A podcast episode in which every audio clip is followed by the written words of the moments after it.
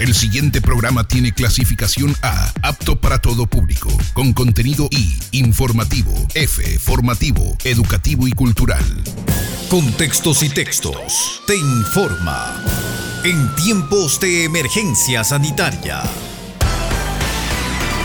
Saludos amigos oyentes, UTC Radio te informa. Hasta este lunes 8 de junio, el Ministerio de Salud en su página web reportó 41.575 casos positivos de COVID, de ellos 502 en la provincia de Cotopaxi, 3.534 fallecidos. Reiteramos las cifras, 41.575 casos positivos de COVID, de ellos 512 en Cotopaxi, 3.534 fallecidos, cifras del Ministerio de Salud Pública. En otro orden de la información, la Corte Nacional suspendió la audiencia contra el exsecretario de Inteligencia Pablo Romero supuestamente vinculado al plagio del político Fernando Valdá. El trámite se retomaría el próximo 11 de junio. Información tomada de diario El Universo. Reportó para ustedes Fernando Salme. Y ahora, el detalle de la información más destacada registrada en el Ecuador. Saludos amigos oyentes, UTC Radio te informa. Ministro de Salud aseguró que el coronavirus en Ecuador está bajo control, pero no hay que bajar la guardia. El ministro de Salud, Juan Carlos Ceballos, comentó que en estos momentos en el país se puede decir que la pandemia del COVID-19 está bajo control. Hace esta afirmación basado en las cifras que dan cuenta de un menor requerimiento de atención y de un mayor número de camas habilitadas para atender un eventual rebrote. Por otro lado, el gobierno nacional aseguró que con el coronavirus no hay cómo bajar la guardia, por lo cual se ha trabajado en fortalecer el sistema sanitario y por eso los resultados les permiten contar ya con algunas satisfacciones. Somos uno de los pocos países latinoamericanos en los que ya podemos decir que la pandemia está bajo control, dijo el ministro Ceballos. Mientras tanto, la agencia de medios francesa dio a conocer el día de ayer un estudio estadístico sobre los países con el mayor número de muertos y contagiados del nuevo coronavirus en América Latina, el Caribe y los demás países afectados por la pandemia, en donde Ecuador ocupa el cuarto lugar con 43.120 casos confirmados y 3.621 fallecidos. Esto, según datos de la Internacional Francesa. Continuamos con la información. Ecuador recibió ayuda de Estados Unidos para evitar nuevo colapso del oleoducto SOTE. La empresa estatal Petroecuador afirmó el día de ayer que expertos de varias agencias estadounidenses apoyan en la búsqueda de soluciones a largo plazo a un fenómeno genealógico que amenaza al principal oleoducto petrolero del Ecuador, puesto en riesgo por un socavón generado en el sector montañoso de la Amazonía ecuatoriana. Los expertos analizan el fenómeno de erosión regresiva en las riberas del río Quijos. El pasado miércoles, el SOTE que transporta el grueso de la producción petrolera del Ecuador, dejó de operar luego de un mes de haber sido reparada tras la ruptura ocurrida el 7 de abril. Información que circuló con Diario El Universo. Seguimos informando. Interno del Centro de Rehabilitación Social, Turi, en Cuenca, fallece por posible COVID-19. La muerte de un interno del Centro de Rehabilitación Social, Turi, dentro del Hospital José Carrasco Arteaga del Instituto Ecuatoriano de Seguridad Social, generó alerta entre los internos. El director del centro, Rómulo Montalvo, confirmó que el reo falleció la tarde del sábado por un cuadro de neumonía y están a la espera de que sea confirmado como un caso de COVID-19. El pasado 27 de mayo, 13 internos que estaban en el pabellón del Centro de Detención Provisional fueron aislados por tener, según Montalvo, síntomas de posible coronavirus. El 4 de junio, confirmó que 11 detenidos más fueron contagiados, pero estos estaban en el pabellón de transitoria, de donde, según aseguró, se filtró el virus. Carrasco aseguró que los internos que dieron positivos a las pruebas rápidas están aislados de los demás en el área donde se daban las visitas íntimas. Hasta el momento, en la cárcel de Turi están detenidas 2.620 personas, por lo cual las visitas se encuentran suspendidas para evitar la propagación del contagio. Nota tomada de Diario El Universo. Seguimos informando. La CONAIE alertó sobre peligro de desaparición de los pueblos no contactados. La Confederación de Nacionalidades Indígenas del Ecuador advirtió el día de ayer mediante su cuenta de Twitter sobre el riesgo de desaparición de los Guaurani y otros pueblos no contactados si la jueza no dicta medidas cautelares a favor de las comunidades. Esto debido al triple impacto que tendría para ellos la presencia del coronavirus en sus territorios. Según líderes guauranis, se ha constatado 73 contagiados en comunidades asentadas en la provincia de Orellana. La extinción de los pueblos se puede dar si el Estado ecuatoriano sigue omitiendo las alertas y continúa negando el riesgo de propagación del COVID-19 en nuestros territorios, afirmó la dirigencia. Más información. Ecuador registra jornadas de protesta en rechazo a las medidas económicas del gobierno. La mañana de este lunes 8 de junio, varias organizaciones sociales, sindicales y populares del Ecuador, así como ciudadanía en general, empezaron a concentrarse en distintas ciudades del país en rechazo a las medidas económicas anunciadas por parte del gobierno del presidente Lenin Moreno. Las dirigencias afirman que las movilizaciones continuarán mientras el Ejecutivo no dé paso atrás a la aprobación de la Ley de Apoyo Humanitario y de Finanzas Públicas. Para contextos y textos, reportó Silvia Vega. Saludos amigos oyentes, UTC Radio te informa. En La Tacunga, cumplir con las medidas de bioseguridad para cuidar nuestra salud es responsabilidad de todos. El Distrito de Salud La Tacunga, con la finalidad de concientizar en la población la importancia del distanciamiento social entre una y las demás personas fuera de su casa, el uso de la mascarilla y el lavado de manos permanente, a través del personal de salud, permanentemente realiza conversatorios con el lema Yo me cuido, Tú te cuidas, nosotros nos cuidamos. En las salas de espera de los centros de salud, ferias comunitarias y lugares de concentración de personas para fomentar esta práctica diaria para prevenir la propagación del COVID-19. Julia Venegas, responsable distrital de promoción de la salud e igualdad, informó que el personal de salud en cada intervención hace un llamado a la población para que eviten asistir a lugares de concurrencia masiva si no es estrictamente necesario. Sin embargo, detener la necesidad de concurrir a supermercados, farmacias, sitios de venta de alimentos, entre otros, los profesionales recomiendan mantener la distancia de 2 metros entre una y otra persona, usar la mascarilla como medidas de prevención. Practicar el distanciamiento social y usar la mascarilla evitará que existan más contagios debido a que el COVID-19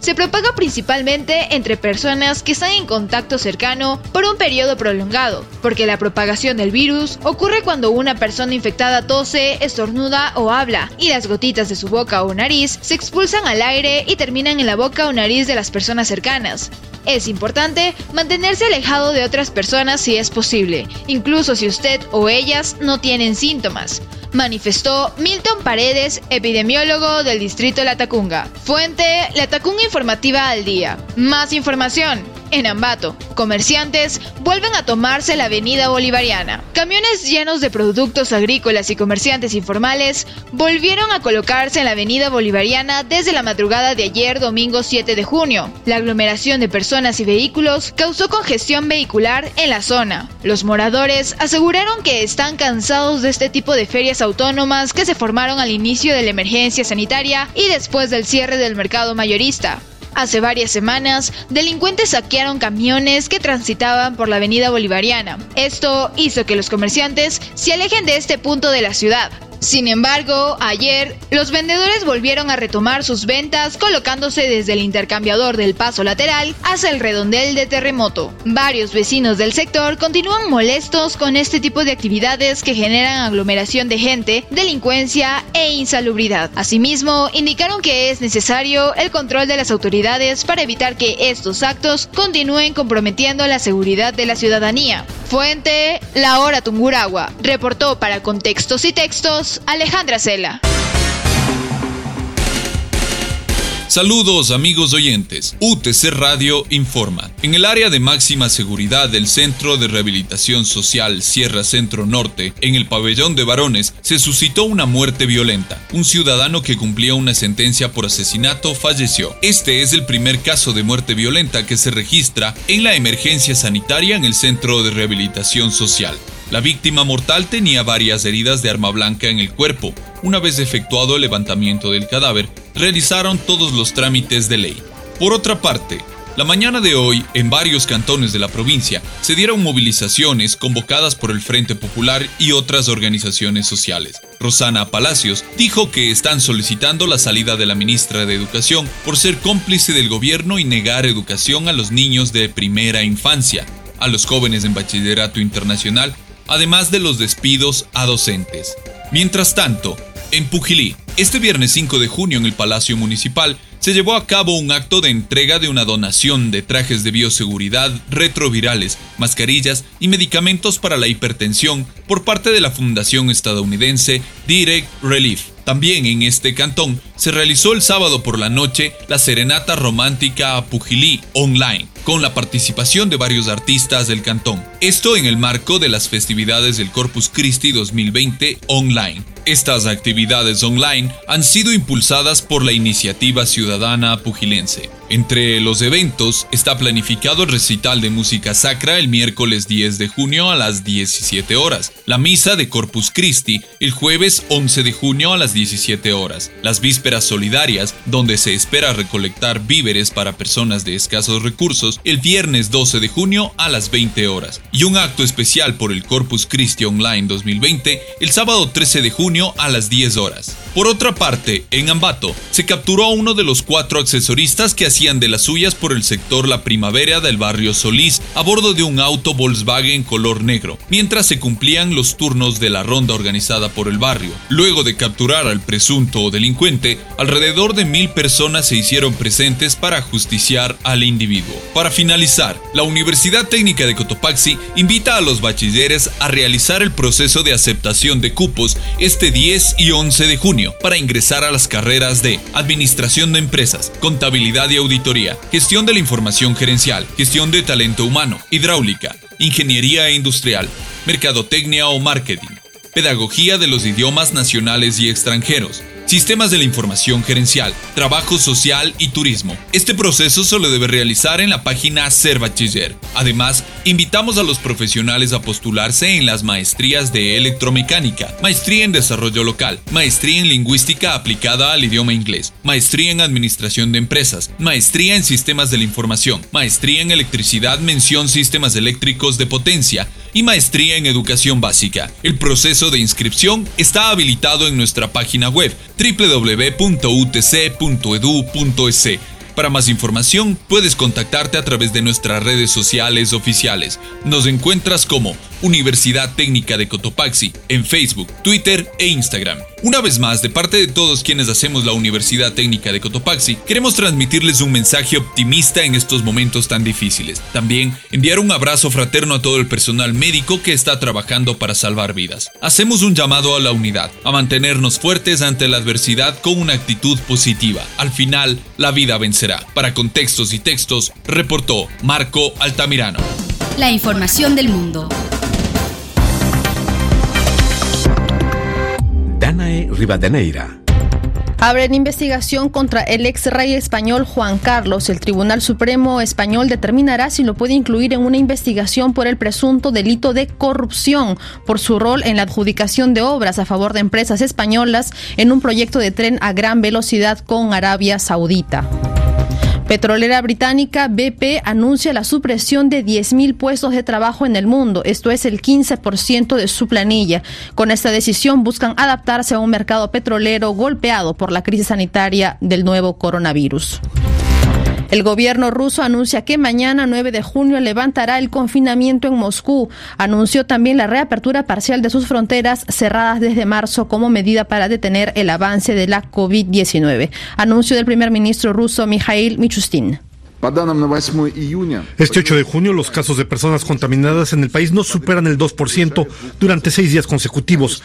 Claro, la situación es diferente de una región a otra y en algunas de ellas ha aumentado un poco. En Moscú, que ha sido el foco de la contaminación, la tasa de contaminación es inferior al promedio de Rusia, con solo un 1% ha sido firmado un decreto que dará a los ciudadanos rusos la posibilidad de salir del país para ocuparse de sus padres que vivan en el extranjero, así como aquellos que viajen por trabajo o estudios. También será posible para aquellos que deban viajar para recibir tratamiento médico. Los ciudadanos extranjeros podrán entrar en Rusia en los establecimientos médicos. El presidente francés Emmanuel Macron pide propuestas rápidas a su equipo de gobierno para mejorar la ética y la conducta de las fuerzas policiales. Un informe de la Inspección General de Policía revela que el número de denuncias por abusos policiales aumentó un 41% respecto al año pasado. Esta intervención de Macron se produce después de un prolongado silencio y en respuesta a masivas manifestaciones de rechazo al racismo y abuso policial en Francia. Y claro, también en eco al homicidio de George Floyd en Estados Unidos su nombre afroamericano asfixiado por un policía blanco. En París comparece ante la justicia el expresidente del atletismo mundial, Lamin Diak. El senegalés es investigado por corrupción por supuestamente haber encubierto a atletas rusos dopados. A sus 87 años, Diak es acusado de corrupción activa y pasiva, abuso de confianza y blanqueo en banda organizada. Podría llegar a ser castigado hasta con 10 años de prisión. Aquí estamos. Hacemos contacto directo desde el corazón de Cotopaxi con el personaje de hoy. UTC Radio saluda a Nelson Erazo, él es presidente del Frente Popular. Gracias, señor Erazo, por atender esta llamada de UTC Radio en Cotopaxi. Fernando Salme le saluda. Queríamos con usted analizar este 8 de junio, jornada de protestas a nivel nacional. ¿No están ustedes preocupados por todo el entorno que se ha dado y la posibilidad inclusive de que las Fuerzas Armadas, saliendo a controlar los disturbios, hagan uso extremo de la fuerza? Bienvenido. Bueno, eh, muy buenos días, Fernando. Un gusto estar en su prestigioso medio de comunicación. Efectivamente, frente al hecho de que el gobierno nacional ha priorizado por encima de la salud y la vida de los ecuatorianos los acuerdos con el Fondo Monetario Internacional, con la banca y los empresarios, que ha ocasionado que más de 200 mil trabajadores hayan perdido sus fuentes de trabajo, que ha producido que más del 50% de hogares ecuatorianos hoy estén eh, en niveles de pobreza y extrema pobreza, que busca entregar las empresas estatales a manos privadas, que como parte de su política neoliberal el gobierno nacional pretende recortar el presupuesto en el sistema educativo y al mismo tiempo entregar las empresas estatales a manos privadas, es que los trabajadores y los pueblos hemos tenido que hacer uso del derecho a la resistencia y hoy nos encontramos movilizados en todo el país. Es evidente que frente a la falta de respaldo que el gobierno tiene y frente al rechazo mayoritario que eh, hoy eh, se da en el país al gobierno de Lenin Moreno, se ve obligado a tratar de impedir las movilizaciones. Para eso, eh, mediante acuerdo ministerial 179, se pretende hacer uso de la fuerza eh, escalonada eh, de la violencia del Estado en contra de los manifestantes. Sin embargo, nada de eso va a detener la lucha de los trabajadores y los pueblos por mejorar sus condiciones de vida y por detener esta política que neoliberal que en medio de la pandemia ha ocasionado eh, niveles extremos de pobreza y sobre todo los despidos masivos en contra de los trabajadores en el país. Nelson, pero podría decir de parte del gobierno que ante la crisis sanitaria que ha generado una crisis económica que profundizó la crisis que se venía arrastrando, no le queda más remedio que tomar medidas radicales como por ejemplo el incremento del precio de la gasolina o la eliminación del subsidio que con el incremento del precio del petróleo en los últimos días ya veremos su repercusión. A ver, eh, Fernando, mientras el pueblo ecuatoriano eh, es víctima de toda esta política neoliberal. Es eh, despedida, ocurre que los niveles de vida han crecido, mientras el pueblo ecuatoriano no tiene medicina, no tiene alimentos, ocurre que se ha institucionalizado una vez más la corrupción en el país. Los funcionarios del gobierno, así como también los representantes de los gobiernos seccionales, le han robado los recursos al pueblo ecuatoriano con los sobreprecios, tanto en medicina, como en los implementos de bioseguridad, así como también en las pruebas del COVID-19. Es decir, mientras es castigado el pueblo ecuatoriano, ocurre que estos sectores siguen viviendo en la opulencia. No se puede justificar mediante eso el hecho de que vivimos una crisis. La crisis que hoy estamos viviendo es como consecuencia de estos actos de corrupción. Mientras el gobierno se roba los recursos, ocurre que el pueblo se muere de hambre. Y esa, ese elemento de la crisis económica que vivimos, lo que está haciendo es el justificativo para permitir que los empresarios sigan viviendo en la opulencia, que la banca siga teniendo grandes utilidades y por otro lado, que quienes entraron sin recursos a la cosa pública hoy estén viviendo también en condiciones eh, económicas superiores a su calidad de vida que tenían antes de entrar a ser representantes en los diferentes gobiernos seccionales. Nelson, también está presente la eh, política económica que ha ejercido el Ejecutivo y ha pagado eh, ingentes cantidades a los acreedores nacionales e internacionales. ¿Eso ustedes también lo han analizado, lo han pensado? ¿Eso podría haber ayudado a superar esta crisis o solamente es cuestión de la corrupción? Mire, nosotros, eh, lo que le decía en un inicio, el gobierno nacional ha priorizado por encima de las necesidades del pueblo ecuatoriano, ha priorizado el pago de la deuda tanto a los organismos internacionales como también a los tenedores de los bonos. Es decir, su política va en favor de los grupos económicos de poder y en perjuicio de los trabajadores y los pueblos. Por eso es que nosotros levantamos la bandera de la necesidad de la moratoria del pago de la deuda tanto a los organismos internacionales como también a los tenedores de bonos. Hay que priorizar que esos recursos que estaban destinados para pagar la deuda eh, externa vayan para comprar los kits de alimentos, para comprar medicina y para darle salud al pueblo ecuatoriano, para priorizar el derecho a la educación de los hijos e hijas de los obreros.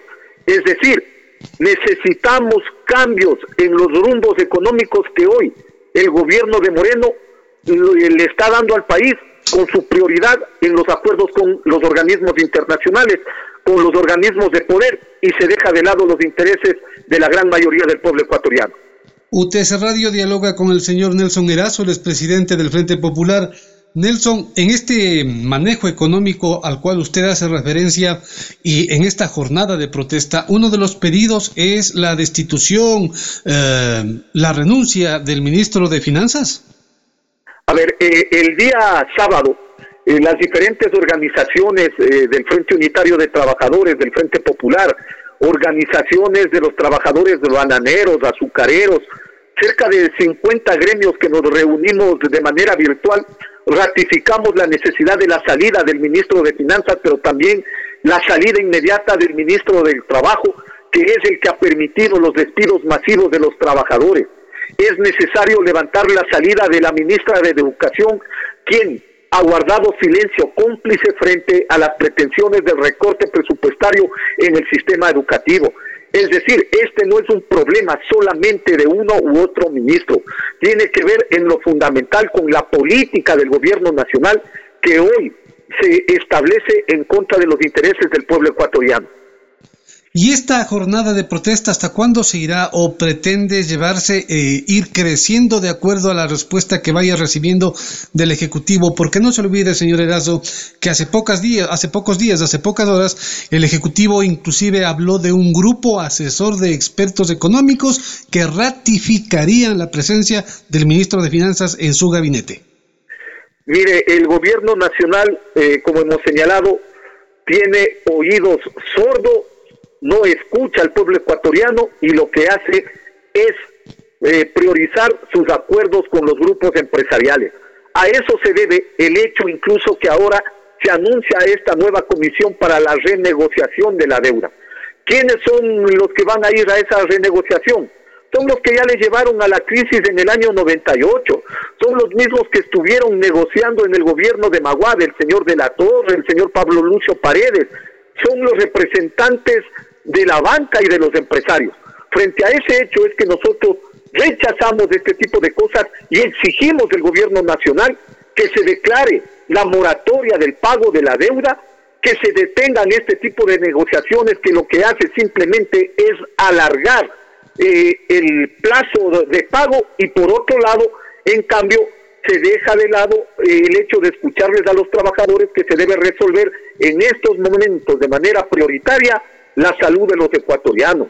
El crecimiento de la contaminación del COVID-19 es como consecuencia de que no existen medicinas, no existen, por otro lado, camas en los hospitales, no hay medidas por parte del gobierno nacional para entregar los implementos de bioseguridad para los trabajadores y trabajadoras del sistema del sector eh, público, pero al mismo tiempo en el sector privado tampoco se están haciendo uso de las pruebas del COVID-19 para ver en qué condiciones estarían reingresando los trabajadores.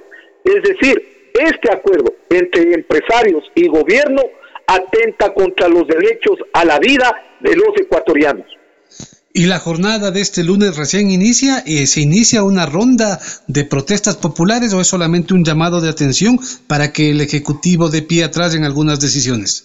Mire, esta jornada que estamos realizando es eh, parte de las diversas acciones que hemos venido levantando los diferentes sectores sociales y populares. es parte de la acción programada desde los diversos eh, sectores de trabajadores, de indígenas, de campesinos, eh, de los diversos sectores que hoy luchamos por la defensa de la vida. Es decir, iremos eh, también en ese eh, escenario evaluando lo que ha significado la acción del día de hoy, pero también las posibilidades de seguir levantando nuevas acciones para defender los intereses de la mayoría del pueblo ecuatoriano. En este tipo de protestas están incluidos los indígenas a los cuales usted hace referencia. ¿Se va a repetir en octubre del año pasado? Mire, en estas acciones han venido participando diversos sectores. El movimiento indígena ha sido parte de las acciones, tanto el 18, el 25, y también están movilizados en diferentes provincias del país eh, los indígenas y los campesinos, porque somos parte de esta gran unidad del pueblo ecuatoriano. Y en ese marco es obvio que eh, necesitaremos ir elevando el nivel de resistencia frente a una política que está atentando contra el derecho a la vida de los ecuatorianos. Para acabar, señor Erazo, y agradeciéndole, ¿esto no tiene tintes políticos ya partidistas de una campaña electoral que muchos dicen ya se ha iniciado? Mire, esto no tiene nada que ver en el escenario de la cuestión electoral. Lo que sí es, es parte de una lucha política, y es obvio, frente a la política neoliberal de Moreno, de matarle al pueblo de hambre, de matarle al pueblo por la falta de medicinas, de comida y por la falta del presupuesto para atender el área de, salud y el área social. Se levanta la lucha política de los trabajadores y los pueblos que en este escenario exigen eh, mejores condiciones de vida. Frente a la política de despidos de los trabajadores, frente a la política del gobierno nacional de seguir despidiendo obreros y obreras en el país y de los empresarios. Se levanta la lucha política de la clase obrera para defender el derecho al trabajo como un derecho humano. En ese marco debemos entender que efectivamente esto es parte de una lucha social, política de los diversos sectores frente a las políticas nefastas del gobierno nacional. El señor Nelson Erazo, aquí en UTS Radio, él es presidente del Frente Popular.